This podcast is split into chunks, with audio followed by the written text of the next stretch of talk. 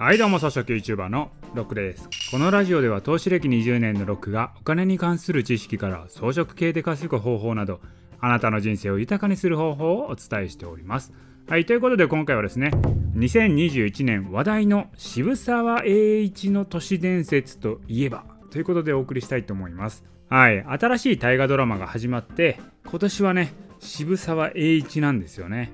まあ前回がですね明智光秀。これがねいい感じに終わってですよ。ぐっと現代に近づいてこう渋沢栄一をテーマにした大河ドラマが始まりました。これね投資をやっている人なら渋沢栄一さんはね知っておきたいですよね。これ日本でね初めて銀行を作った人ですからね。もう日本金融の始祖ですよ。でさらにですよこの渋沢栄一さんっていうのは2024年の新札新しいお札の顔となる人なんですよね。でねそんなね渋沢栄一さんの都市伝説といえばっていうことなんですけど2024年に新札が発行されるのと絡めてこうね都市伝説界隈でささやかれているのが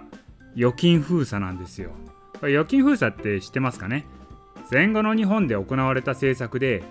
こういきなりですよ。政府が国民の銀行預金を封鎖するんですよ。お金を引き出せないようにして最低限生活できるレベルのお金はね引き出せたんですけど基本的にはもう銀行からお金を出せなくしたんですよ。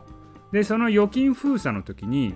銀行預金に入れずにタンスに持っているお金ありますよね。それをあぶり出すために新札を発行して新しいお札ですね。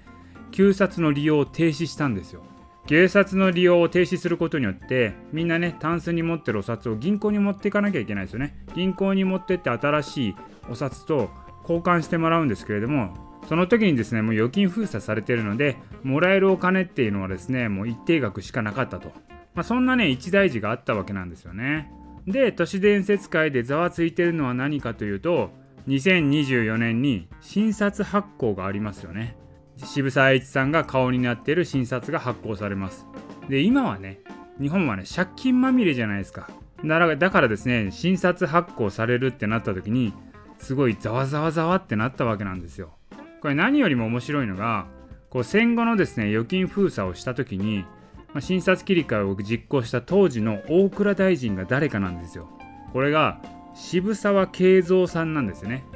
そう渋沢栄一さんのお孫さんなんですよ。過去渋沢慶三さんが預金封鎖と診察切り替えをやった。でそして2024年に新札が発行されるその顔が渋沢栄一さん。どうすかこれ。信じるか信じないかはってどうでもいいんですよ。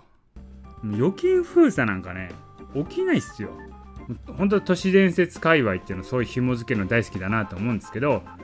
まあ、預金封鎖なんかね起きないですよ。そもそも預金封鎖が何のために行われたのかっていうことを考えればああ預金封鎖ってもう起きないねっていうのがわかるんで次回はねその預金封鎖が何で起きないのかっていうのをお送りしたいと思います。ということで今回の音声は以上です。